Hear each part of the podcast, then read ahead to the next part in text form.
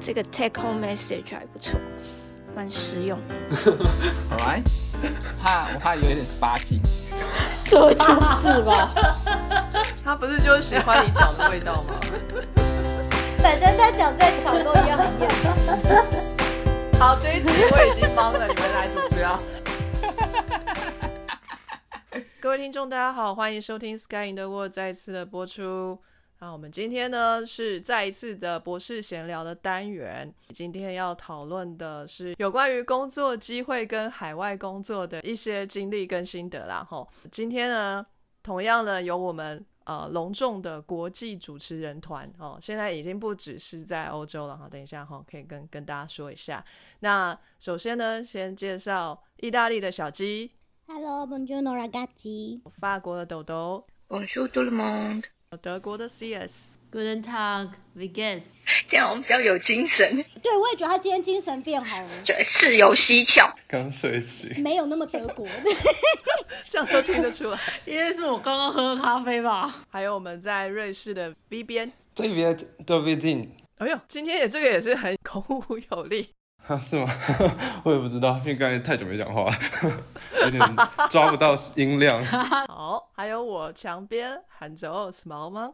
今天我们要来谈的是哈，我们有一位读者呢，给我们一个很有趣的题目，我们可以来聊一聊。他是问我们说，呃，当我们手边如果有多个工作机会的时候，我们会以什么作为选择的考量？这样。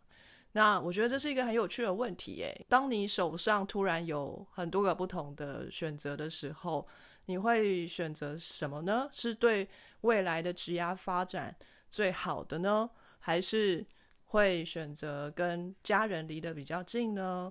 还是你会选择一个当地环境挑战比较少的地方呢？啊，比如说语言上面呢，比较不会有。像法文这么难的 语言之类的，是在讲小薇那一集。对啊，小薇到法国什么多少年了？十年。到要找工作的时候才去学法文。安内姆汤，各位听众千万不要学他，他好强哦。对啊，不是不要学啦，就是会吃比较多苦头。他用他亲身的故事来告诉大家，更尤其是在法国对语言这么的注重，就是。如果你不会发文，其实到处可能都不会有好脸色看呐。必须要澄清这件事情，就是我不觉得说这是他们对他们自己语言的一个坚持，而是发文里面它有非常多的内涵跟深意，它不是我们单一想象，它就只是一个拿来沟通的工具，含有更多的，嗯，或许是文化，或许是什么，或者是说在文法里面，它又可以表达出更多意思。有时候发文的东西换到外文的时候，我就会发现少掉一些讯息。所以，我觉得坚持这个语言就会是一种，就是那个情境下的必要，不是说哦，那是因为我们国家，你来我们国家，你们就要使用我们的语言，这样就不是这个出发点去思考的，而是它有很多它的方便性。我会觉得，在我学到范文之后，或许也更容易从这里的资料得到更多第一手讯息，那我们互相之间的了解也就更多，那我们相处起来，互相了解起来也就会更好。也是一种融入当地的方法，就看你是不是真的。很希望我之前看到网络上有一个德国的人妻，他就是常常在分享他在德国的生活，他总是在以他的立场告诉我们德国人在想什么啊，德国人看事情的方法什么什么什么。可是他是在德国待了十年，然后都不会讲德文的人，然后后来他自己不得已要开始学德文了，他自己就又写了一篇，然后他就说他发觉当他开始学会了德文，理解了德文，你可以在路边听得懂路人讲话，你可以看得懂车厢里的广告，然后一些新闻。的标题什么时候？他发觉他以前他对德国很多的认知是错的，是他以他的想法，然后他可能问了几个人去问到的，可是这些人可能跟就是整个就是，然后那些人就是比如说英文程度要够好才能跟他沟通，然后那些人翻译过来的想法，所以他发觉他以前以为就是应该一定是这样这样这样，然后就发觉说哦，其实可能是因为我有很多很基本的东西都没有考虑到，没有想到，因为我以前不懂德文，所以我根本没有想过原来他们的。Basic 就是基本的想法，可能跟台湾人是不一样的。然后他可能也来自那个语言逻辑，然后有可能也因此，就是当你没有办法以这种方式去融入，你就会感受到很多苦头，因为。其实问题在你身上，不是人家不来配合。对，因为我以前在台湾的时候有碰过那种来台湾就是教英文，可能他因为他觉得教英文他也不用学中文，所以他可能来台湾十几年，然后就是那种英国人，然后他完全不会讲中文，然后他就会跟我讲说台湾人就很怎样怎样，然后他讲了一些例子。我刚开始的时候，因为那时候我也还没有出过国，就是他一开始就只是觉得啊我们好不国际化，我听一听，后来就是听久了就会觉得。你讲话很偏颇，人家根本不是这个意思，然后或者是你这样子解释就完全不对。比如说台湾人通常如果碰到一个不会讲中文的人，我们大家会想要去帮他嘛。可是我觉得这是因为大家是说难听是鸡婆，说好听是亲切。可是的确对刚来台湾不会讲中文的外国人来讲，这是很好的。就是大家如果担心你不好，很亲切帮忙你什么什么的。结果他跟我说，他说台湾人超级不尊重人的，他们就是只要看到你是外国脸孔，就全部瞧不起你，觉得你跟个白痴一样，没有生活能力，然后一直要来帮你讲东讲西的。可我想说，你来台湾生活那么久，你连说我要一杯咖啡这句话都不会讲，你不能怪别人很担心你会不会不清楚我们的东西，然后想要帮忙帮忙你啊。总之呢，语言也是文化的一环啊，那可以显出东西文化或者说台湾文化跟其他文化不同的地方。你如果要在一个地方长期待下去，我建议还是学会当地的语言，你会过得更快乐一点。我一直说这是诀窍，不是负担，是是一个你能够过得很好的、非常有效的捷径，也是快乐的捷径啊。如果你身边有很多人，你是可以嗯打个招呼，呃互相点头微笑，就可以知道对方的心意。小小的快乐每天累积起来，就比较不会那么负面嘛。因为我之前也是在英国念书的时候，其实是呃就是很封闭的，因为我很没钱，所以我根本也不能出去社交。我有很努力的学英文，可是怎么样也是无法真的很完全的融入那个文化。就我待到后面的几年，六七年的时候，真的是会比较舒服。当我到美国的时候，还是英文国家，可是我们对美国的文化是比较了解的。比如说，我们看好莱坞电影很多，我们看很多美国的影集，所以对一些文化的背景，可能我们比较了解一点。当我到了西岸去的时候，我就觉得超级舒服的，比英国舒服很多很多。就是大家说的话，我都听得非常懂，而且他们也就是一秒就可以懂我在讲什么。不像英国人，就是他们对发音的要求很重，就是如果你发音一点点歪掉，他就完全听不懂。美国就文化大熔炉嘛，大家什么样的口音都有，所以他们都很习惯去用你的上下文啊，或者是你表情举手投足的样子去猜你的意思。那他们都很习惯了，可是，在英国他们是比较不会这样做的。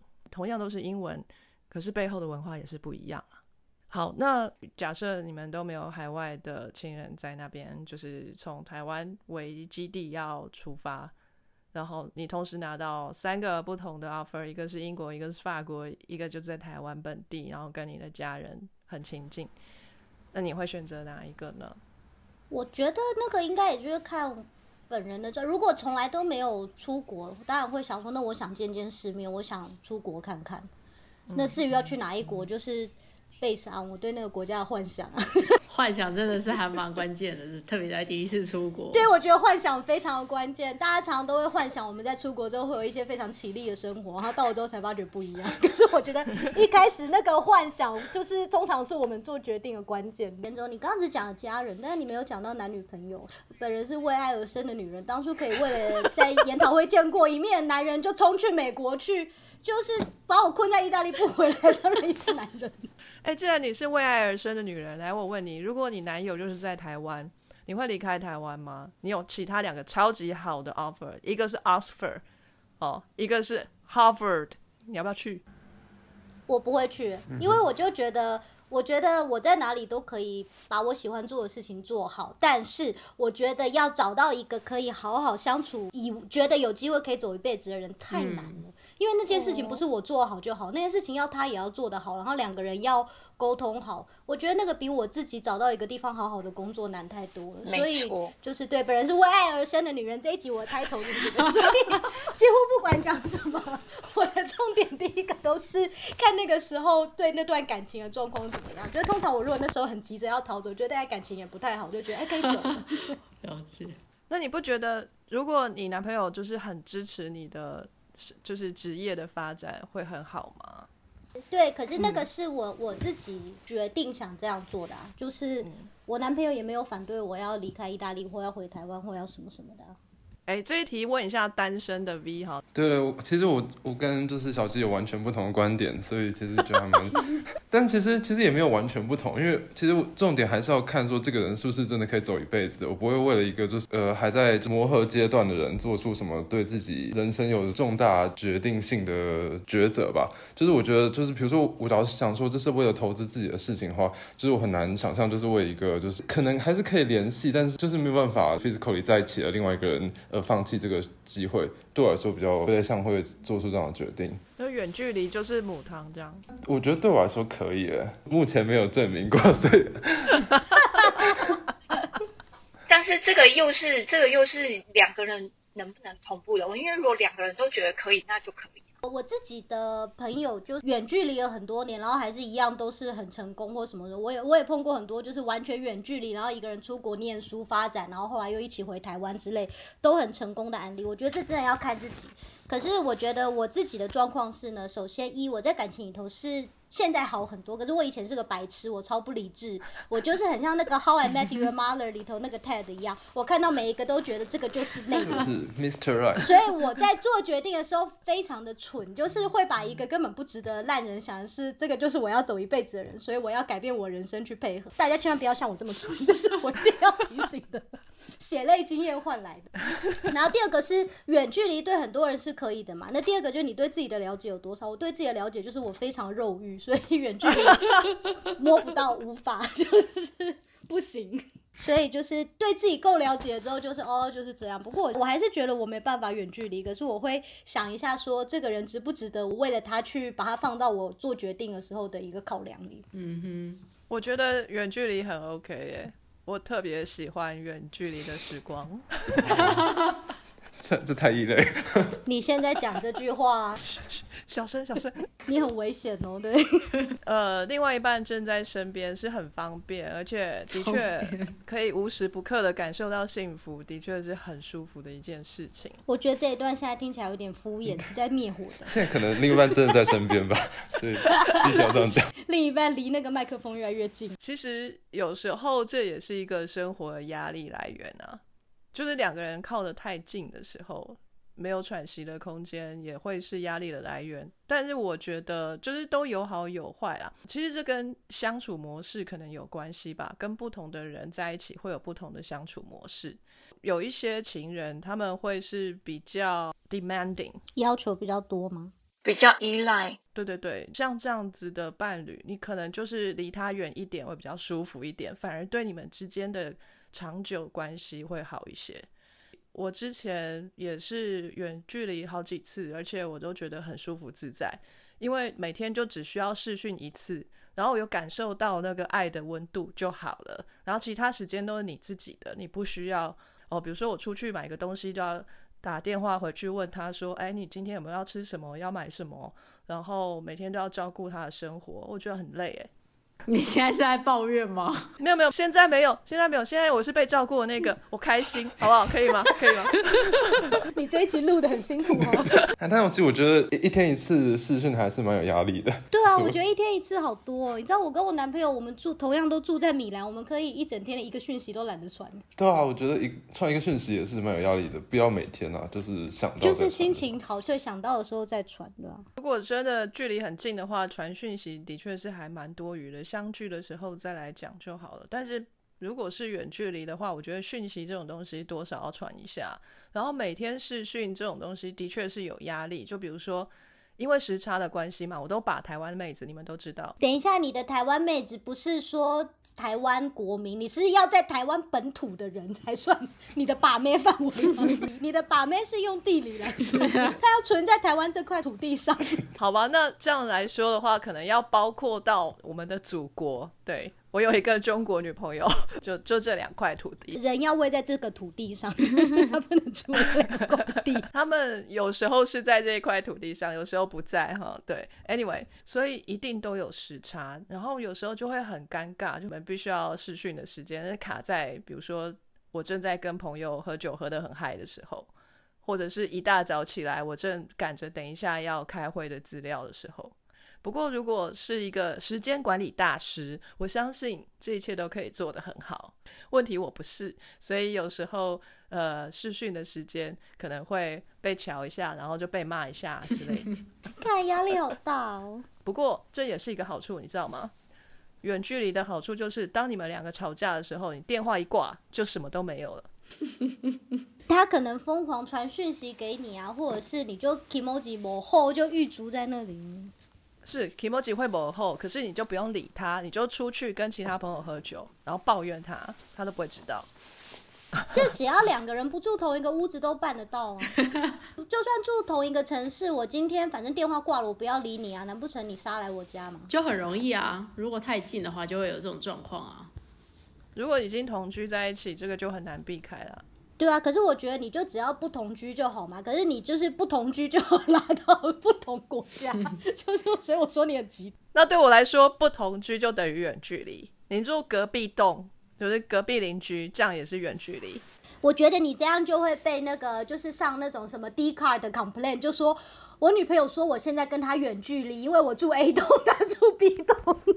我的话，我会希望有一些平衡啦。可能我现在就是在一种我希望事业上面可以有发展性的时候，然后我也觉得我应该也要重视这一块。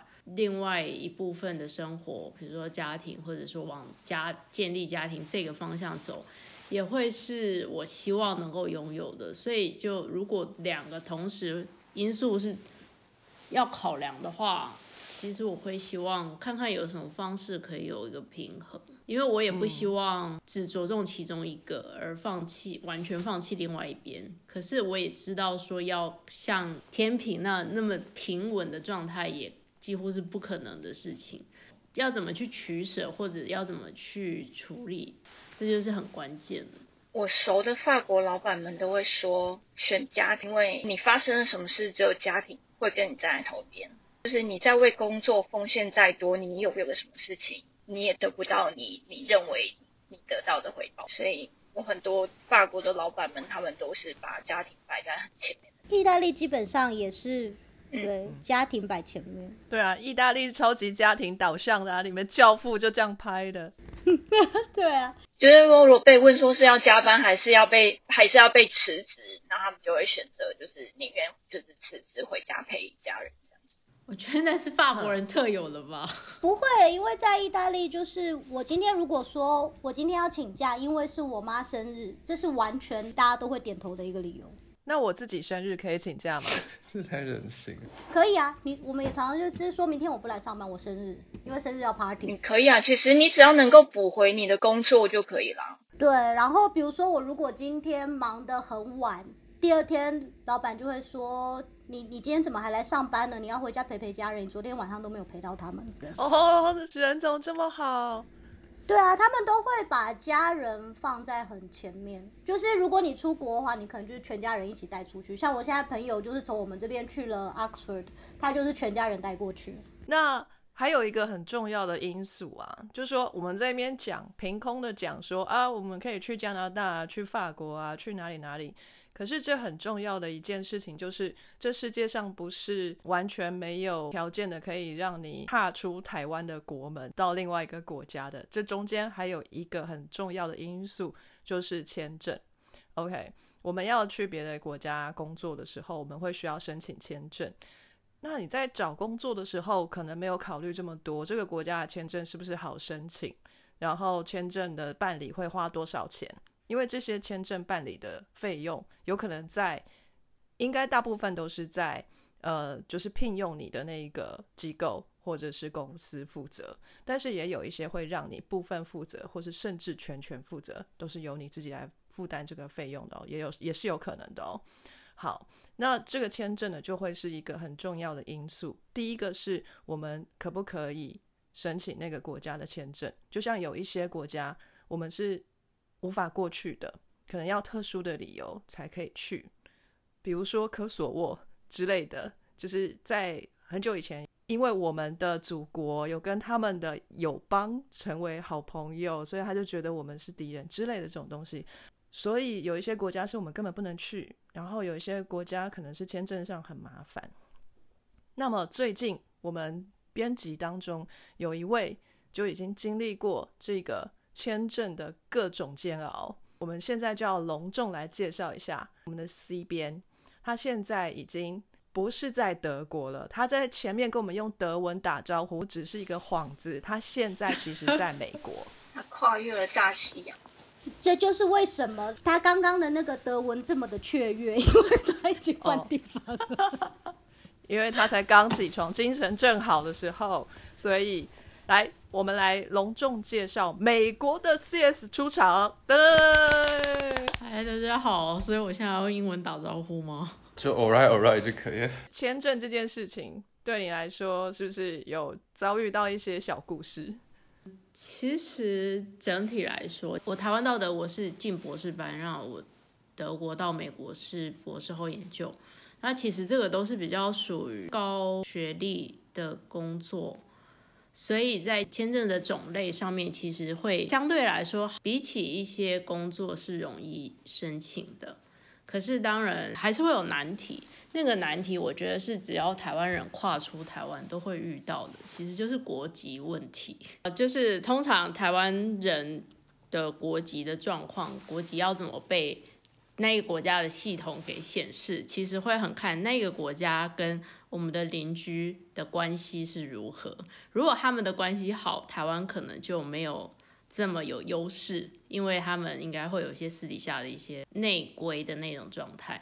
那如果他们状况不好，或者说他们那一阵子没有到这么紧密的接触，对台湾人可能就又会好一点。就是像在德国，其实台湾有自己的，诶，在德国的系统里面，只要是一个国家就会有一个独立的编号。那台湾其实也有自己独立的编号，可是。所以这个编号是一个重点，就是要拿签证的时候就要很仔细看这个编号是不是对的。可是有时候这个编号对了，名字可能还是错的，所以这个部分就很 就非常考验台湾人在当下的那种耐心啊，然后能不能去沟通啊，然后能不能跟对方一直磨啊等等这些的。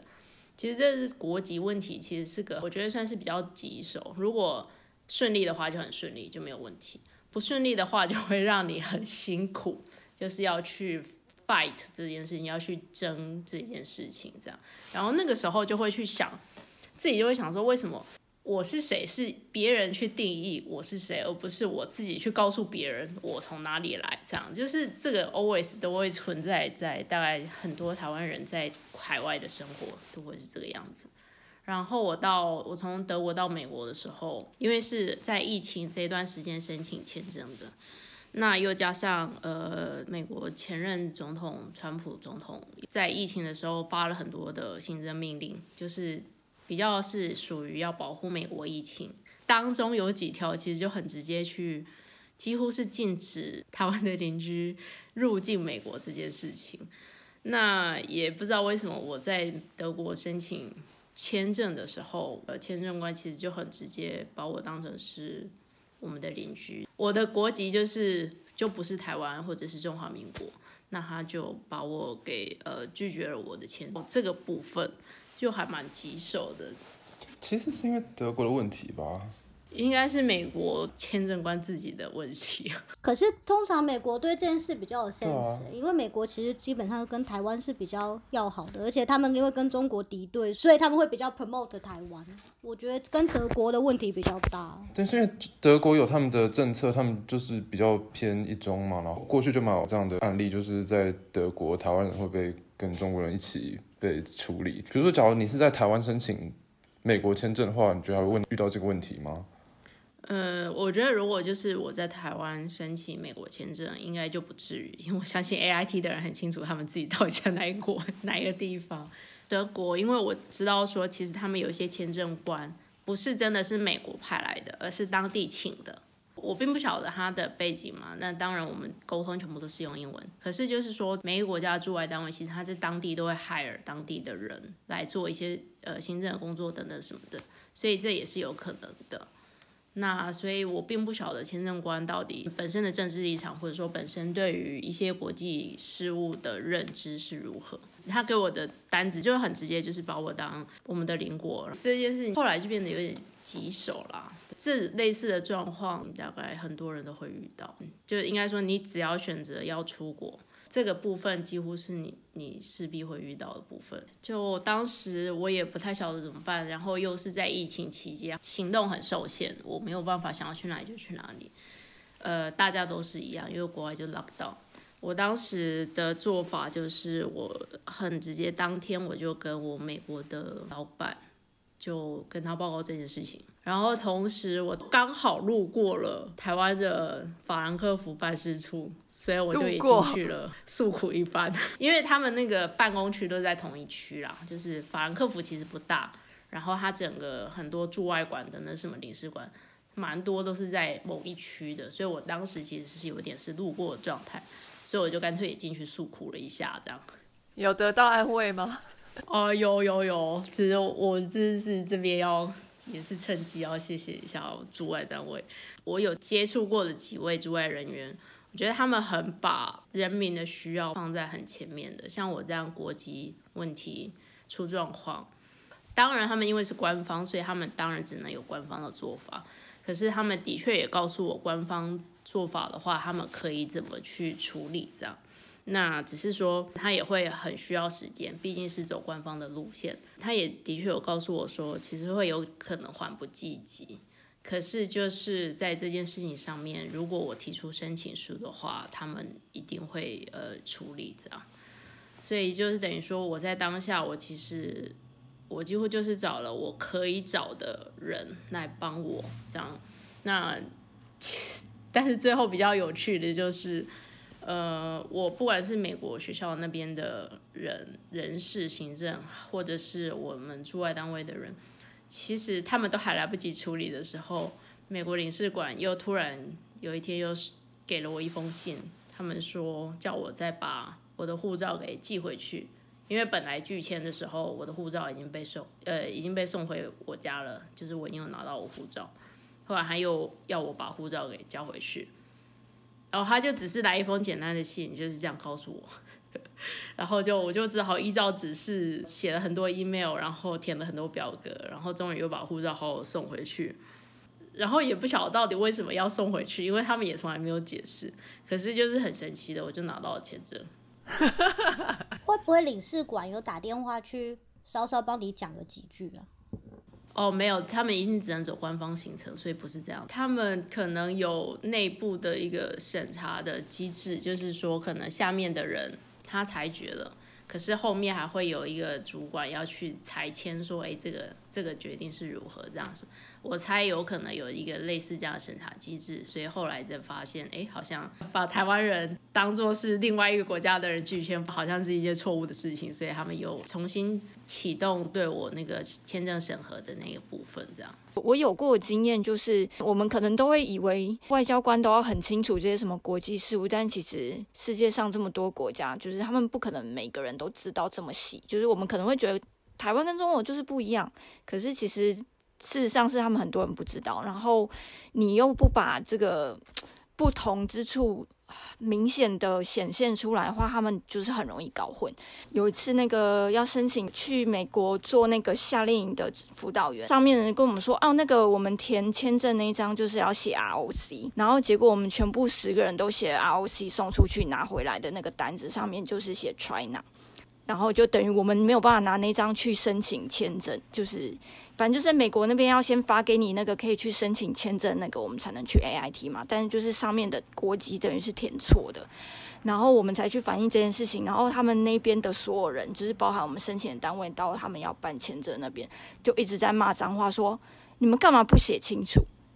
然后说这不就是 China 吗？这不就是同一个国家吗？就是他们真的真心的认为这是同同一件事情，然后一直就是后面解释了很多，他们才发现哦原来是不一样，然后他们就觉得到底为什么要这么麻烦？你们一开始讲清楚就对我真的觉得就是我们以前在台湾，大家都教导我们说什么，大家都很清楚，Republic of China is Taiwan，People's Republic of China is China。我跟你讲，这世界上知道的人寥寥可数，就是。根本不会有人知道这件事情。或是就算知道，可能有也会记不清楚哪一个是哪一个。啊，我那时候来意大利之后，就他们常常会说我们共和之后，我们共和之后，所以我才发觉共和这个字就代表你现在是建立了一个民主国家，所以就意大利的全名是 Republic of Italy，不是只有 Italy。然后我记得法国也是吧，是 Republic of France。Republic de la France，所以你看，Republic of Italy 简称 Italy，Republic of France 简称 France，所以你要怎么跟他们说 Republic of China？哎，简称不是 China 是台湾。然后我之前就是拿了那个护照，然后我不断跟他们解释，不是是这样是那样。然后因为你知道，他们就是你从小到大你知道的就是都没有听过这个资讯。今天突然有一个人在你面前这样子讲，就像今天如果有一个人突然跟你说不是日本，不是日本，日本其实是韩国，你会相信他吗？然 后他们就那时候我还记得我去申请居留证嘛，然后那一家那个那个区的小区，就是他们从来没有碰过台湾人，所以我是第一个，我不断跟他们解释，他们不知道该怎么弄。然后他们的系统，因为意大利的系统就是隔一阵子中国会去抱怨，然后他们就会把我们的台湾去掉选项，然后变成中台湾人。隔一阵子之后再发现再去抱怨，他们又会把台湾这个选项放回来。所以我觉得他们的官方也很可怜，他们永远不知道哪一个是对的，他们只知道这两个国家每天都会时不时来抱怨，所以我们大概每一季就会换一次。然后我那时候就是拿着我的护照，然后我就一直用意大利文跟他解释说，Republic of China 是台湾，然后 China 是 People's Republic of China，然后应该是 PCR，我们是 TW，你快点看你们的缩写。然后那个人就看了我的护照，很烦恼的看着我说：“你有没有一本护照上面写着台湾？”他说：“你同一本护照上面写了 China 和台湾，谁知道你是哪一国？”就是这是他们他们看到的就只有这样，就很像我们今天在台湾人看到护照上写了意大利和法国，谁知道是哪一国？我还遇过非常好心的，在学校帮忙办签证的。反正那时候我就是都把单子都填好了，然后就交去，然后结果那个经手的太太。她人非常之好心，她看了我的护照影本，然后想说，嗯，这个是 China，那为什么国籍是写那个台湾呢？所以她还好心的在帮我改成 China。对，我也碰过有人非常的好心帮我做这件事情，而且在我跟他联络之后，他真的完全是出于好意，因为他真的不知道这个之间的不同。但其实我觉得很多时候是他们知识不足，因为其实相同的状况在世界上其实还有另外两个地方是一样的状况啊，就像这个刚果有这个 Republic of Congo 和这个 Demo Republic of Congo，就是 DRC 和这个 ROC 的差别，然后在加勒比海也有这个 Dominican Republic 和 Dominica 的差别，所以也不是只有我们有这个问题，但是。但是在系统上没有把他们明确分开，然后还有就是大家没有真的很在意，是名字就是要完全一样才是那个国家的国民，要不然其实我们就被称作 Republic of China 也是没有关系，但是就不是那个 People's Republic of China，就是不一样的东西，没有办法差一个字就认为是一样的，所以我觉得有时候也是他们自己呃知识不足。可是我知道刚果有两个，但我其实也真的搞不清楚哪一个是哪一个，因为我不会每天关注他们啊。对我也是。是啊是啊，可是我们就不能直接把他们两个当做同一个，然后当他们来反映的时候还觉得是他们的错，这不是他们要决定的。对啊，所以我就说，基于这一点，我赞成把护照、国民等等的再把它弄清，就是也方便其他人的意思。嗯，对啊，对我这次回去就想要打算去换护照，要换成那个现在台湾写很大，Republic of China 写很小那一版。新版的那一个吗？对，就是以后就不会有人再问我说你为什么拿了一本印上两个国民的护照。因为我也知道刚果还有那个另外一个国家，可是第一个我自己也搞不清楚，第二个他们这两个国家也不是说 A 远大于 B，所以他那个移民官可能处理了一千个中国人的 case，然后碰到一个台湾人，然后这一个台湾人来跟他讲这些事情，然后他觉得很疑惑，因为他自己经验这么老道，他从来没听过这件事情。这边要跟大家说一下，就是如果你们有遇到任何像这样子的事情的话，一定要去跟办事处讲，呃，不要觉得说，哦，我遇到了这样子的对待，然后很不公不义，可是事情没有那么大，或者是说最后还是解决了，所以我就算了。请各位一定还是要去跟办事处说一下，有一个记号，就是有点像做笔录这样子，就是说。哎，我们可以留下我们隔壁邻居欺负我们的一个小小的记号跟证据，这样子，就像我们要去警察局报案，即使说我们掉的是一个很小的东西一样。因为外交部每年都会做这样的统计，就说我们国人在国外遭遇到这样子的事情有多少次，呃，其实都有次数做统计，然后我们可以看到。我们隔壁邻居有没有越来越恶质，还是 还是他们有一点变好之类的，可以从这些数据可以看得出来。所以 CS 做的是对的，耶、先去哭诉一番，有一个登记，也是让他们知道，就是现行有什么状况，他们可能可以适时的做一些行动，看是要约喝茶还是约什么。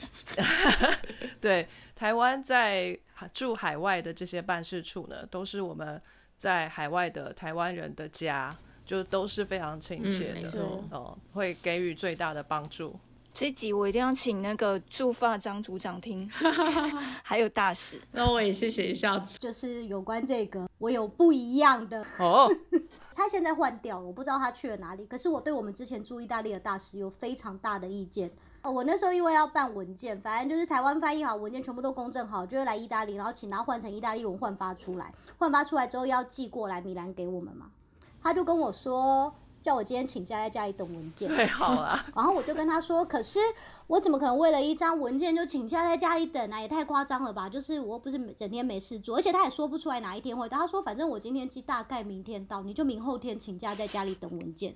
我就跟他说，那有没有那个收据上面不是都一定会有 checking number 吗？就是追踪号码，我可以用那个查他到哪里了。他跟我说：“你在想什么啊？这里意大利耶，哪来这种鬼东西啊？你就在家里等啊！他们这个地方没这种科技。”我想说，怎么可能？就是我们平常在 Amazon 买东西也都会有这些 checking number 什么什么的啊。我为了这件事情打电话给大使超多次，然后有时候是他意大利秘书接的，有时候是他接的。我后来终于找到就是意大利的朋友帮我打。然后他就跟那个意大利秘书讲话，然后那个秘书一碰到意大利文很顺的人，超开心，如获至宝，跟我朋友讲了超多，后来还主动打电话来追这个进度。发觉我们那时候台湾派去的前一个大使，他的意大利文非常烂，所以秘书不知道他在干嘛，他自己也不知道他在干嘛。所以就是他讲的那些什么没有收据，什么都是屁话。然后我就觉得，你今天派了一个意大利的大使，连意大利文都不会讲，也太夸张了吧？哎，你们意大利也有专门一个大使吗？我们就是在梵蒂冈的办事处，他也不是在意大利啊，他在梵蒂冈。可是梵蒂冈也是讲意大利文，梵蒂冈就在意大利里头啊。可是不同国家哎，对啊，不是因为台湾的意大利的办公室就在梵蒂冈里，所有意大利的文件都要从梵蒂冈那个办公室出。梵蒂冈也是讲意大利文的啊，然后就算你今天说不同国家，你也是同样语言。你今天有什么资格说你是一个来这个地方的大使？你不讲当地的语言，重点是他在电话里头，他还硬要用意大利文跟他秘书沟通，所以秘书听不懂他在讲什么，然后他也听不懂秘书在讲什么。然后他跟我们说，就是反正意大利就是这么烂，什么东西都做不好，所以连追踪号都不会有。然后那份文件后来失踪了超久，是因为我们好不容易拿到追踪号，后来打了很多快递公司去，自己亲自到快递公司取才取到的。就是我就不懂为什么一张这么简单的文件，从这么两个也不是很远的城市这样寄过来，可以搞成这个样子。因为我常常听豆豆讲法国办公室，我想说你们怎么那么幸福啊？我听到 CS 讲德国，我就觉得就是梵蒂冈办公室，我大翻白眼。瑞士就有三个，瑞士超小就有三个。哎，德国有四个耶。对，真的不公平耶！为什么意大利这么？就是意大利如果真的算本国，就是是根本零哎。我我觉得意大利可能政治倾向太可能太轻中也有关系吧？会不会？对。可是德国也很轻中啊。德国看起来会让人家觉得它很轻中，可是其实台湾在德国里面的外交其实走的还蛮好的哦。我知道说我们台湾之前呃欧盟可以免签，其实是呃有私底下请那个德国的可以去欧盟开会的官员提的，因为台湾是没有办法进去的嘛，所以是请他们提的。嗯，然后是拿我们的鉴宝卡去哦，因为我们鉴宝卡当时是德国制造的。哦，好酷！德国官员就非常讶异说：“天哪，你们拿的是德国制造的东西，然后全台湾的人都可以有一张那种，就是他们非常惊艳台湾的鉴宝的状态。”然后他们就觉得德国人办不到，你们居然办到了。台湾的健跑的确是可以拿来骄傲一下，我们是做的很不错的。没错，可是你看，台湾根本就没有任何人来意大利，我们连什么科技部驻驻意代，我们根本就没有驻意代表。你们之前都会说什么驻法代表帮你们办了什么驻德代表，我们连这个东西都没有、哎，就台湾根本就完全不不打算就是跟意大利有任何合作的关系。可能现在缺那个会意大利文的人才。对，有没有在这边住过想要当外交官的人？对啊，想要迅速晋升外交那个很高的，可能赶快学意大利文。真的，V 边，你在瑞士有跟台湾的在那边的办事处打过交道吗？其实没有，但是其实我有我有朋友的亲人是在日内瓦办事处的，所以我应该要去打声招呼，但是因为口鼻的关系，他们之前还有传出确诊，所以就 目前还没有还没有交手过。是这种事情不急，有机会见面的时候再那个就可以了。我个人是有跟呃英国，不管是苏格兰或者是英格兰的台湾办事处都有接触过，都很亲切。然后我到美国纽约也是第一件事情就是跟华府的办事处联络，其实都很亲切，我的印象啊。所以小鸡那个可能比较例外。对，不过他那个是旧的大使，他现在换了新的，人家说新的这个好很多。我们来说一下这个 CS 在疫情当中哈，德国拔根，然后整个转到美国纽约去种起来。那 这个在疫情当中是怎么样办到的？纽约都是对啊，哎，CS 在纽约，哎，我们现在不能说美国阿当哥了，这样太不 specific 了。我们要说加州的阿当哥跟纽约的 CS，所以一个东岸一个西岸，我没有抢到他的地盘。对，你们东邪西毒，各据一方。跨国搬家本来就很不容易，然后在疫情之间就更可怕了。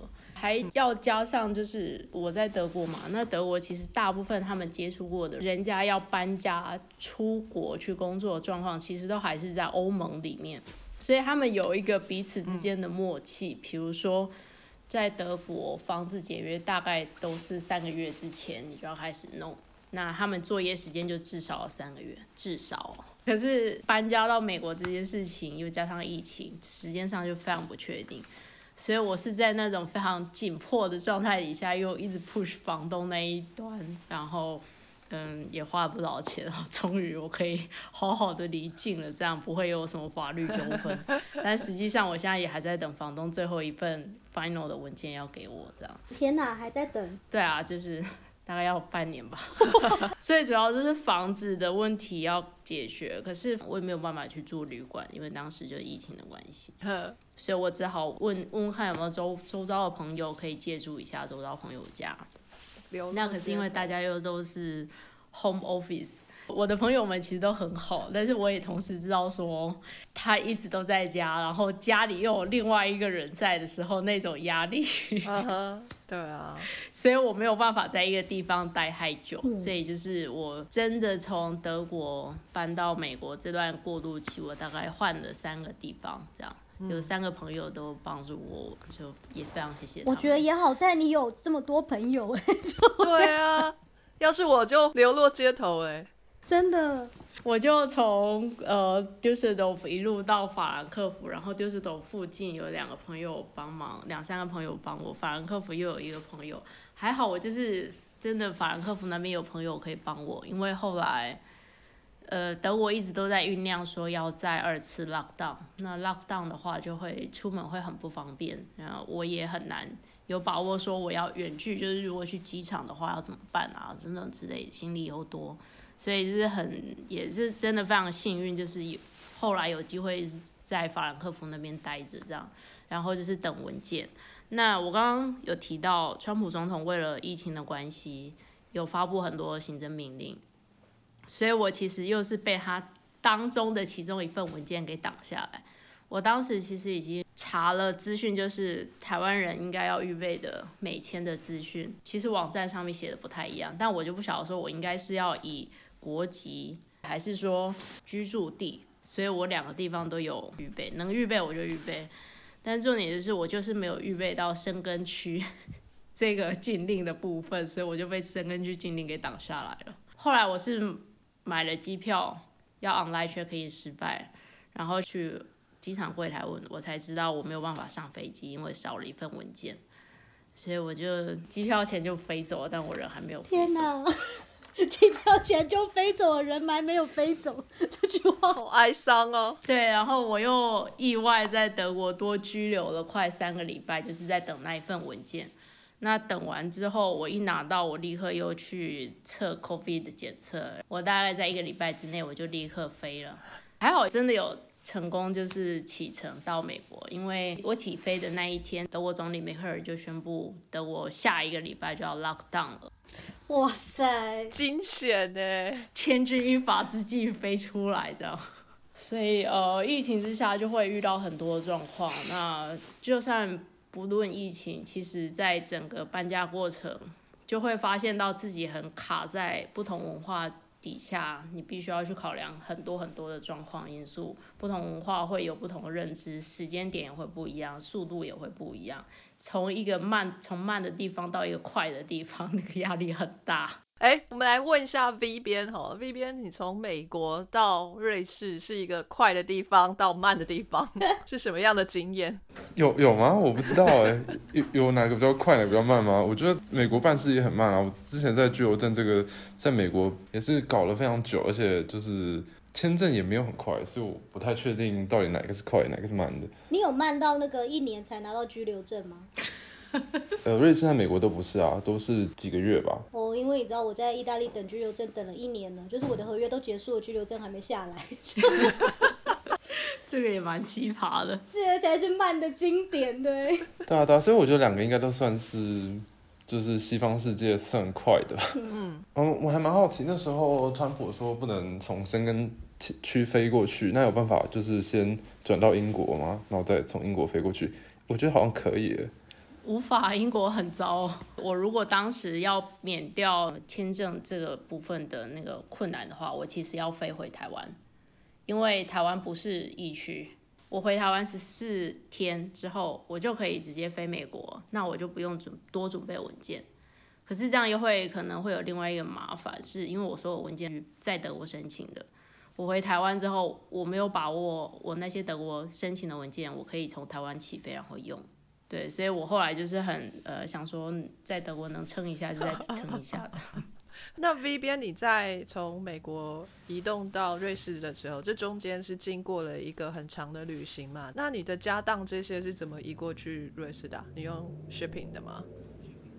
呃，不是，因为我家当很少，我是极简主义者，所以我就是一个人的行李，就是我在美国待五年所累积的家当。现在面试的期间就把它放在瑞士，然后我就背着背包走了快八九个月的时间，就是只有重就带着我身上背包就好了。哦，难怪我现在听你说话都有回音哎，房间是不是很空啊？什么都没有，是不是？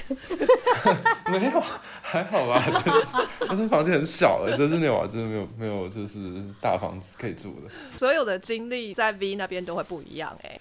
对耶，极简主义者果然很不一样，真的。不过我我那当时也是疫情下从呃波兰移动到瑞士的，所以我其实也是有有经历过类似的不确定性，因为我是要飞瑞士的时候一直一直班机取消，然后 lock down 什么之类，然后最后也是。从陆路从波兰到德国，然后再从德国飞瑞士的，所以我就觉得其实有很多种可能性，但就是每一种都有风险，然后就是要拼拼看，所以我才会想到说，就是有没有其他可能性，就是当你遇到那个问题的当下可以做出的反应。可以啊，就要选个呃 Plan A、B、C，然后到 Z 这样，一直删除下去。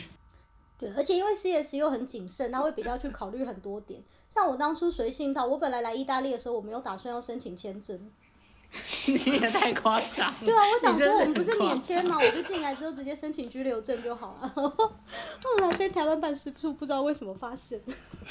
你今天一直是扮演我例外的状态，这就是一切都搞得很随性。CS，请问一下，就是你这样子就是搬家，你的美国的老板有提供你搬家的费用吗？哎，没有。因为毕竟只是个 佛后缺而已。我有拿到哎，但是要照谈的。对啊，我觉得他其实也用某种程度帮我补了一些，包括说我第二次要买机票的时候，他就直接他。从他那边刷，所以第二张机票其实就是他付的。然后住的部分、搬家的部分，就等于一开始我来的时候，因为这边房子人是空的，我完全没有任何家具，所以他其实就是帮我弄了一些家具来这样。那所以一开始住进来的时候就有床啊、有桌子、有椅子这样。所以呃，虽然没有一个实质，好像好像就是有一笔钱给我然后，但实际上他还是帮了我蛮多的。还蛮幸运的，我都没有。不，可是真的是重点，是在在谈工作的时候就要跟老板谈的，就是看有没有这个叫 relocation fee 吗？呃，对，但因为这份工作也是起起伏伏。呃，我在谈的时候，纽约州政府把整个纽约州的公部门人事系统都冻结了，所以呃，他要帮我开这个缺的时候，其实他写了非常多的文件，他完全是走人工的方式，一关一关去去申请这样，然后后来才拿到。所以其实，在一开始他跟我说，就是我们在 interview 的时候，他其实也没有办法很确定跟我说这份工作一定会有。可是因为这个缺已经开了半年多，就是走一步算一步的方式，后来终于确定说，哦，他们那边有申请到缺，然后开始弄文件的东西。我一直到拿到美国那边寄来的文件，我才有百分之五十的确定说，哎，好像这份工作是真的是可以成型的这样。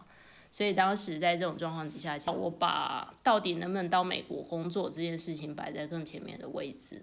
就是因为签证嘛，哎，就是等于说疫情的关系，让事情都变得非常不确定，所以对于这些嗯比较呃搬家补助啊等等这些，我觉得就是相较当下的状况，它被我排在比较后面的考量，所以我当时就没有讲。所以当时 CS 也是有多个 offer，然后需要考量的吗？哦，还有另外一个在维也纳大学，可是其实就是在疫情之下，所以就是都很不确定啊。后来奥地利的疫情是从萨尔兹堡那边，然后另外市区的话就从维也纳开始，所以维也纳其实一开始只要就是奥地利有什么样的行政命令等等什么的政策，又都会是从维也纳开始，所以那边也就是很不确定。我其实呃有到维也纳大学那边的 lab 去看，可是我飞到那边的隔一天，政府就宣布所有大专院校不能够进入。然后我同时也是在他们 总理宣布下一周要 lock down 的那一天，赶快又买机票飞回德国。所以我一整年好像就一直都在一种状况。所以你就看了外观的市区观光，维也纳市区观光。没有没有，连市区都无法，因为那时候就是已经逐步在紧缩整个大家生活的那种状态。我唯一有去的是他们的动物中心，因为他在外郊，他不在维也纳市区，我还坐了两个小时的公车去。哇，那是我唯一能进去的地方，然后就看一看，有一个博后来接待我，然后就跟我解释那边他们实验室的状况啦，等等这样。那你后来为什么选了纽约那个，没有选维也纳？是完全觉得他疫情那个状况吓到你了吗？因为奥地利，它如果以语言来说，它就是德语区。我觉得在德语区，我觉得感觉是比较相似的。那我想要换到另外一体制底下，这样，对，所以我就觉得说，哎，德语区其实我已经有待过。那如果就是没有差太多的话，那有一个机会到另外一个体制底下，另外一个语言，对我来说是比较有吸引力。可是美国很台哎，跟回台湾一样啊，有这么夸张？我现在也是这么感觉。我觉得看地方啊，你如果到了中西部就很美国。对啊，纽约和加州都太 太了。对，可是如果到了那个中西部，什么印第安纳那边，也就会完全见识到一个不一样的世界。就哦，那边真的好乡下。我之前去印第安纳那，然后那个十二岁的小弟弟就拿着他的枪跟我说：“走，我们一起去射松鼠。”我想说，为什么我们要射松鼠？然后后来我就跟他说：“你要不要来西雅图拜访我？”他说：“我可以带我枪上飞机吗？”我说：“不行。”他就说：“那不行啊，会有恐怖分子把飞机炸下来。”我就想说：“哇，我真的到了亚当的美国川普支持区了。” 有几个我还想要讨论的哈，就是如果这些这些筹码都在你手上，呃，一个是当地的文化语言啊，然后离家远不远啊，离你的伴侣远不远啊，还有就是。薪水嘛，薪水的高低，然后职位，你们会怎么样去做抉择？哪一个会放在最前面？我就把一次说，把我的经验，把我申请博后的这个经验一次说说好了好了。因为其实我那个时候就是二零一九年，我在决定不待美国的时候，其实我有考量了几间实验室，然后我全部 offer 都有拿到，所以总共是。算是五间实验室吧，三间在瑞士，两个在德语区，一个在法语区日内瓦，然后还有一个有 offer 在英国伦敦。还有其实就是原本这个实验室跟我说，只要我可以留下来的话，他可以帮我用 H1B 签证申请绿卡，所以算是五个。但是这个对我来说是吸引力蛮比较小，但是其实很多人会觉得这是一个也是蛮不错的选择。其实这些实验室我都是曾经考虑去过的，然后都是蛮喜欢的，所以我当时也是有。有一点小挣扎，可是我觉得，呃，做选择这件事情对我来说是蛮容易的。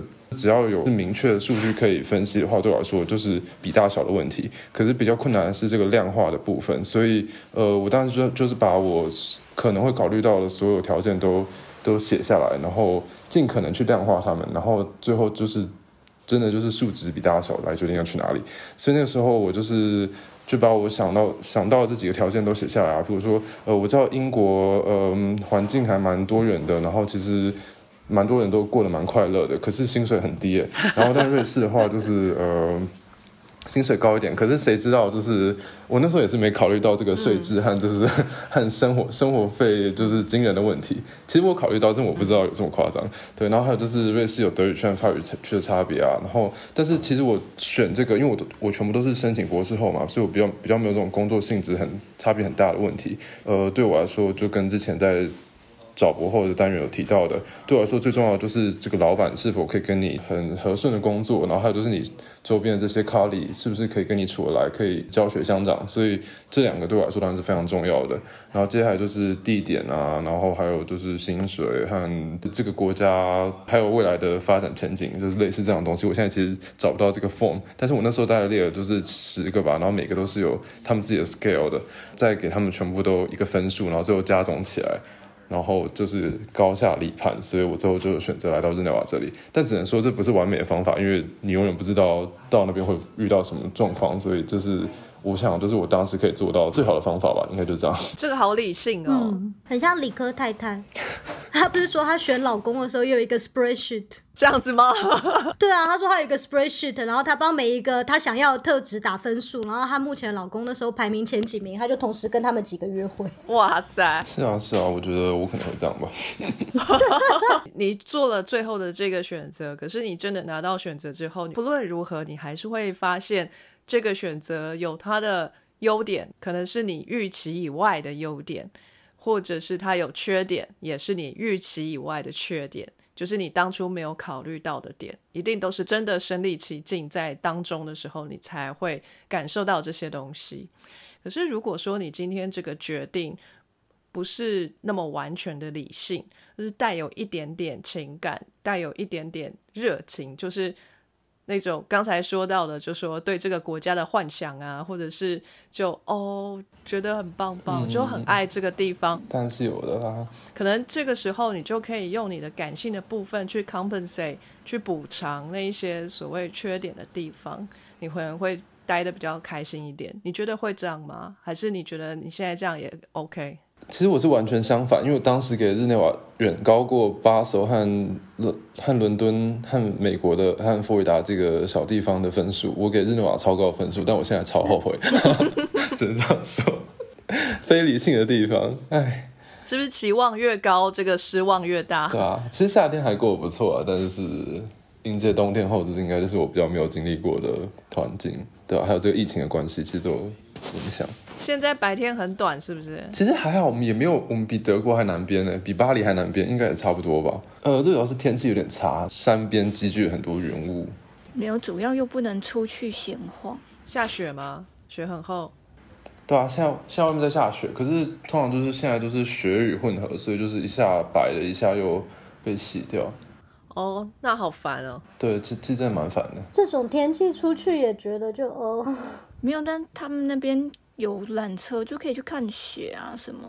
对对对，只要超过两千公尺就是晴朗的，所以其实假如要的话，但现在大部分都是周末就跑到山上，可是就是也是有全剧的风险，然后还有就是很贵又很难去，所以我觉得目前比较没有这样计划，可是可能几周后忍不了还是会去吧。因为我们就是下雨也没有雪，真的是没有什么好看。下雨也很好看啊。我们应该明天会下一下雪。哎，那豆豆呢？你觉得这些因素里面，你会放在最前面的是哪个？觉得我可能也是比较理性判断型，所以我就没有办法跟你说我。就是用想象，就是如果说有家人有有爱人，那可能会把这个比重放比较多。但那个爱人有时候你要看说，哎，他是不是也可以一起去，或者他不想一起去，这又是不一样的状况。就是我我觉得我没有办法一概而论，我就是必须要看 case by case。我很想要说，其实你说薪水啊，从法国去到美国的博后，他们常常就会回答，就是说，哦，我们在那边有两倍的薪水，讲的很厉害什么的。但就是有时候谈下来，我就会觉得。你好像账面进账多了很多，但是你好像要考虑的事情、要烦恼的事情也变得很多，都要变得你自己来，你自己去 handle，就是然后你还要花时间去，我就会觉得这可能不见得是有比较赚的感觉。对，所以我就可能不会只单单就是看薪水有多高就多好。我觉得最重要应该是我想要做什么，什么可以让我达成我想要做的事情。就是这份工作内容是不是我很喜欢，它能够让我发挥什么，或是老板啊，就是工作环境啊等等这些，就是我比较看重的。因为我觉得那毕竟是一个生活，就是你至少一段时间你要每天过这样的日子，所以。把自己的生活过得好比较重要。哎，那会不会有这个工作内容跟职业的发展性相冲突的时候啊？就是说，可能你有好几个呃工作机会，但是你很喜欢其中的一个工作内容，可是这个工作。的职位可能没什么发展性，可能就是个博后。然后另外一个可能工作内容你觉得还好，勉强可以接受。那这怎么样都是你当初找的嘛，所以你多少有一点兴趣，可是不是你最喜欢的。然后但是这一个职位可能就是一个哎 tenure track 哦，可能就是一个就是 associate researcher 啊或者什么的，可以有机会留下来这个这个。就在 track 上，就是博后是一个比较不稳定的嘛，那一个是可能会比较稳定的，这么说吧。就是我把我自己的博后阶段定义是一个过渡期，我可能尽力去看我能够在这段时间做了什么样子的产出，嗯，然后看能不能用这些产出再去换下一步的发展，因为他不可能就这样，你我只是这个时间开心，然后就没了，这不是这么一回事。这听起来好歪哦，只是这个时间开心，然后就没了。因为照你刚刚这样讲，好像就是只有这样，那当然就不就不要选了，因为你什么都没有。可是不是的，我我认为是说，你这个时间你也做的开心，然后你这个开心的同时，你也可以去呃想办法累积，例如说你可能要有发表啊，你可能要有新成就什么等等的，可以可以让你跟猎头、跟人资老板谈什么，增加你的筹码。哎，那如果现在你拿到另外一个国家的工作机会，比如说。俄罗斯好了，就是一个你完全不知道、没有学过的语言。在在跟我讲话吗？还是跟豆豆？没有，在跟豆豆讲话。你不要吵。对，就是如果现在有一个这么大的一个挑战在你面前，但是是一个新的尝试，因为你已经呃花了一段时间去适应一个陌生的环境，就是法国，然后法文也学得很好了，也觉得在这边生活的很不错了。你还会再想要去另外一个尝试吗？我觉得，如果就是就要不要去尝试一个新的，我其实不会拒绝。但是同时间，我必须说，我蛮喜欢在法国的，所以我会觉得可能是以留在这边为比较主要的选项。嗯嗯。但是我并不会去排斥其他可能性，就是假设其他有真的让我觉得诶非常有趣、非常值得去试一试。的话，如果有有能够有说服我的，有能够提高我的 motivation，就是我并不排除，只是很有可能我的那个呃本身的参数设定就是法国加非常多分这样 OK，好，哎，那所以 V 边呢，如果有俄罗斯的工作机会，你会不会去？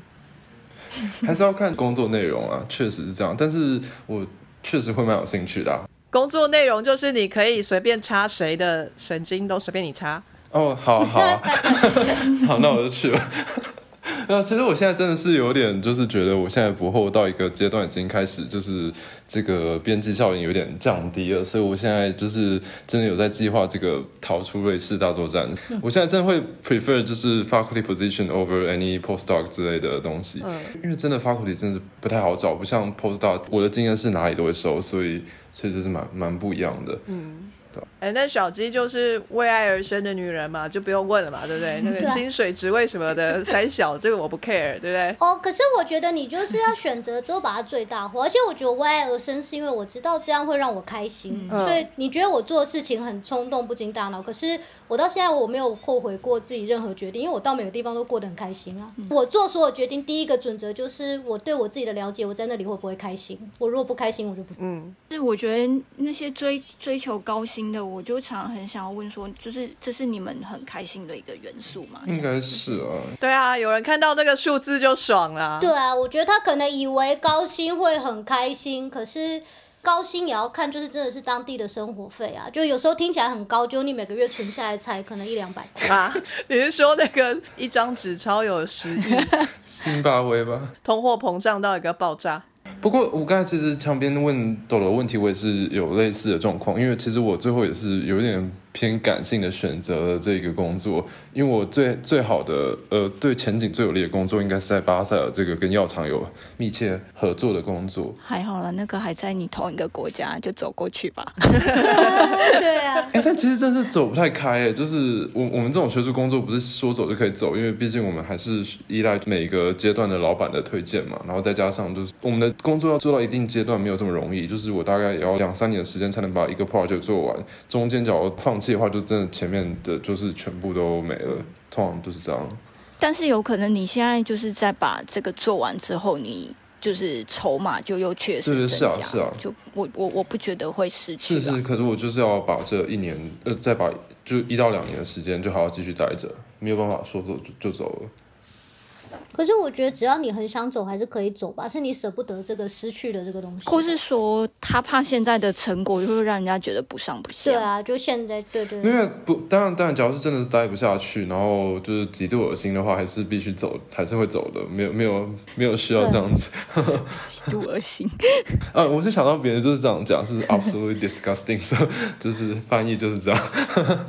因为我在做决定的时候，我都觉得反正没关系啊，我如果不开心、不喜欢，再走就好，我都不会想说这个就是我一辈子。而且我也很不喜欢追求稳定，到底为什么要追求稳定？那么想要稳定，一开始就考公务员不就好稳定？可是年纪有关系耶，就是年纪到了会想要稳定啊，就是年轻的时候可能不想要。或是说可能有家庭吧。对啊，因为我觉得稳定也是就是造成自由度可以变大一点，因为比如说现在这样稳定的方顶和不稳定的方顶就差很多啊。只要你有稳定方顶，你就可以计划四五年内想做什么大的 project 可以就可以做。但是只要你没有稳定方顶，你每年都要就是预期有一点结果才能申请到下一个方顶，所以我觉得差别就差在这里。可是那样子游戏的难易度变低了就不好玩了、像以前玩《美少女梦工厂》，就是如果一开始就选富豪爸爸，每个月都就是超级多钱，女儿随便训练都很强，就是最好玩就是要选那个流浪者爸爸，每个月不知道会不会有薪水，女儿可能还要养他，就在那个状况下养出来的就是成果，你比较会更骄傲。但就可能不是每个人都在那个游戏的状态啊，就是嗯，就是 就是看你的目标，有些目标是要累积四五年没有什么成果之后才会大爆发的，这种东西就没办法使用，就是这种模式，就是不稳定的模式去做。大爆发，OK，什什么样的领域是这种啊？比如说做这种灵长类实验啊，哦就花很长时间，就是建立一个就是模型和一个平台的时候，就是没有办法预期两三年就有成果。可是你不是说你们实验很快吗？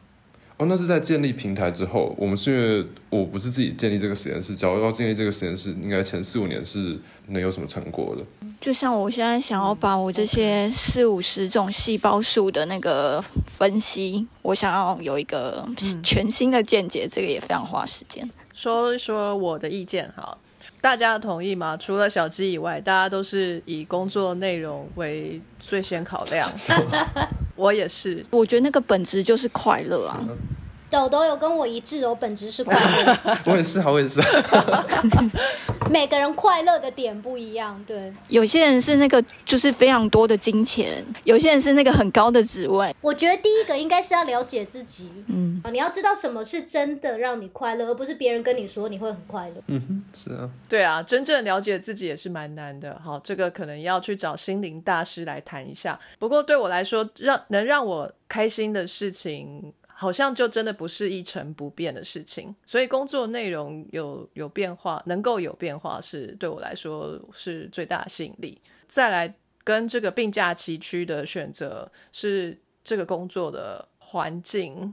不是说办公室这个环境，而是所在的城市或者是地区这样。因为我觉得就是工作跟生活的平衡嘛，我就会拿这个这个环境附近的生活作为工作上面的平衡。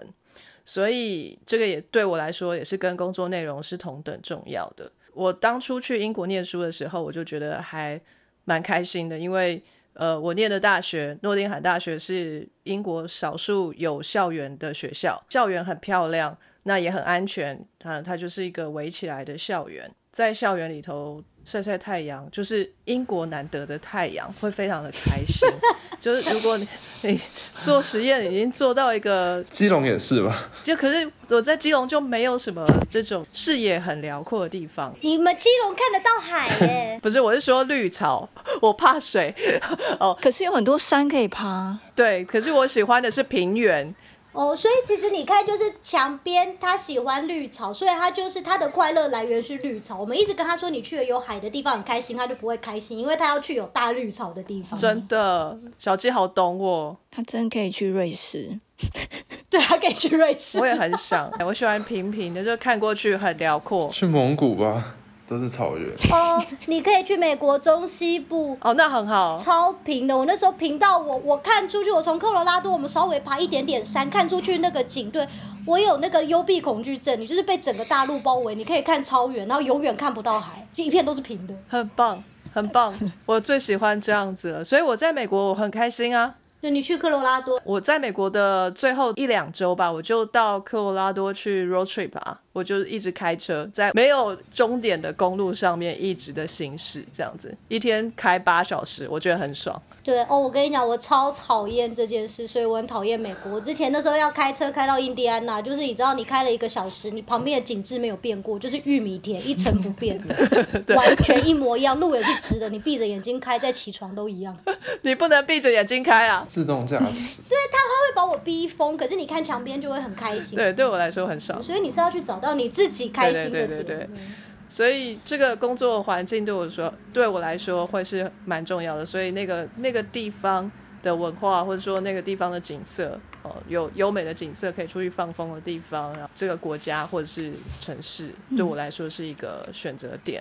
然后我又喜新厌旧，有没有？就去过的地方都不去，就划掉。我也是，我不会再去纽约了啊！哈。之前 V 边他说就是要去看实验室的环境，就是人好不好相处啊？我觉得这个也非常重要。我会去看，可是我会去看那个城市好不好玩。你工作烦了还可以去散心。对，因为其实我自己觉得我配合度很高，所以几乎不管到什么地方，我都还过得蛮开心的。那对我来讲最重要，其实是你知道离开实验室外面那个宽广的世界，要让我很开心。实验室好像其实没有什么让我不高兴的事情。对啊，所以对我来说，我觉得我对这个城市或是这个工作的地点那个有幻想，这件事情很重要。就比如说我到英国工作，然后我之前就是完全对欧洲国家都不了解，所以到英国我每天都很开心，期待着周末可以去超市。一条一条走道去看，我每一样商品都拿起来仔细观察。路边有很多奇奇怪怪的古迹，因为是个历史蛮悠久的国家，所以每个地方都可以停下来看。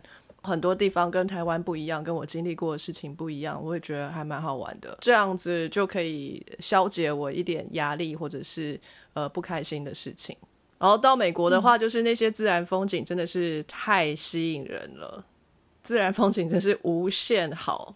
我真的觉得在美国可以待一辈子的原因，就是那个大自然的资源跟美好，真的是无与伦比，真的很厉害。我觉得大家要先去自己看过，你喜不喜欢那个自然？因为美国的自然让我觉得很 sad，就是他们会让我很难很看地区啊，我们我们东岸很 OK 的，纽约好漂亮啊，就是都是山林啊。然后我养了狗嘛，我狗刚开始去身体还不错的时候，一直在里面狂奔的，我们都很开心。我一开始在科罗拉多，它那种山景啊，因为他们是叫红色大地嘛，然后那个山是红的，然后看起来就很硬，你知道吗？那个环境让我看起来，我完全没有办法感到开心或放松，我觉得很可怕。就算景点很多，每个景点都要开车三个小时，我超级讨厌开车。就所以这件事情就让我很痛苦。然后到了西雅图之后，就是有海，我想说我到了海边应该会开心一点。就那个的确是漂亮，可是我不知道哎，那个海没有亲切感。我不知道该怎么讲，那个海不是你今天可以像我在欧洲这样子，就是我一看到那个海边，我就这样耶冲进去，然后也不会有人拦我，就是马上就可以玩这样。因为那个海一来水很冷，二来每个人都跟我说，你知道那就是污染超重、超脏的，千万不要过去。对，然后第三个有时候还会有海豹，就会说你如果靠近它一百公尺，我被罚钱。要去海边还得远远看有没有海豹，我觉得好烦哦。嗯，佛罗达说有鲨鱼，没想到海豹居然是被罚钱。对啊，我觉得好多就是好多东西要注意，有一点都不开心。那我觉得在意大利，我目前过得很很开心。可是因为我也知道很多很多台湾人来了意大利之后是带着满腹咒骂离开的，或者是甚至即使住住下来也是满腹咒骂。可是就是我就觉得，哎、我很开心。CS 要烦恼那么多德国的文件，我在这边就是永远就是反正大家就是意思啊历史，就是怂个肩就怎么样，就 一皮天下无难事，对啊。哎，我觉得你应该会喜欢基隆。我们也是随便你想跳下去就跳下去，只是垃圾飘的比较多一点。对啊，就也不能有垃圾，因为你知道我最喜欢意大利的那个海是它的海是干净到你你连走到水到胸口，你一看你都看到你的脚趾，哇！然后你居然在很岸边，那个水才刚盖到你的脚掌，鱼就过来了。就是你跟自然是没有距离的，就是对我来讲，我很享受这种感觉。来吃脚皮吗？对，他就会在你旁边，因为他好奇，他就是他还根本不怕人，他好奇，他来看你是什么东西。而且不会被罚钱。对，而且不会被罚钱。我知道那时候我跟 CS 来拜访我，我就带他去海边，我就说我们现在下就可以进去，他就跟我说这这样可以吗？就是这有没有规定？就是通常是要有那个牌子的，这个才是可以下去的。然后就是有规定内容的服装嘛，那可以走到什么地方？我就说 什么东西？你不要这么德国好不好？我 就进去。因为他们都要照 protocol 来行事。对啊，我就觉得哦，我在那边可能会疯掉。我觉得长久和暂时的工作蛮不一样的，所以我还没有就是申请到那类型的工作，所以考虑的点应该会蛮不一样的。呃，长久就是比如说 faculty position 至少就比这个博后偏向长久发展的就比较不一样。我觉得就算是长久的工作，也是短期开始的啊、我也有很多朋友，他们当了教职之后，他换了好几个地方的教职，就可能从 A 校跳到 B 校，跳到 C 校，就是因为待的不开心，他可以跳到他开心为止。那当然对他来讲就是很稳定，因为他就觉得反正我不管跳到哪里都是稳定的。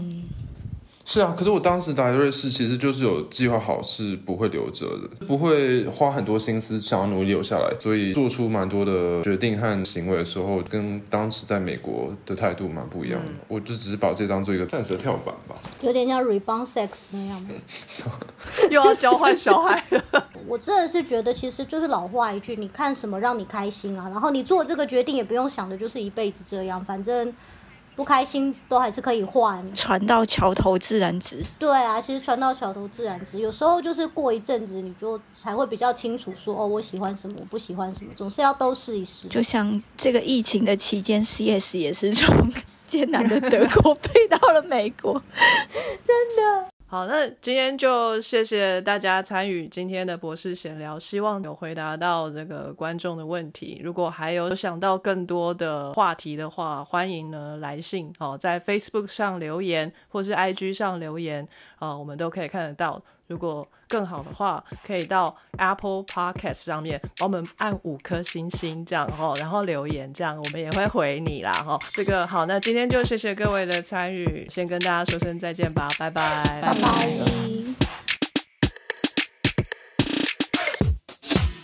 非常感谢各位听众的收听和支持。Sky in the World 在各大 podcast 平台上都能够收听得到，Anchor、SoundOn、Apple Podcast 都能搜寻到 Sky in the World 的节目。另外，Sky in the World 也会在脸书粉专上分享科学家的八卦以及科学新知给大家，在 IG 上也会有编辑们的日常。有任何的问题以及意见，都可以在各大平台上面留言给我们知道。我们将竭尽全力为您寻找答案。欢迎追踪分享 Sky in the World，让更多人知道有趣的科学哦。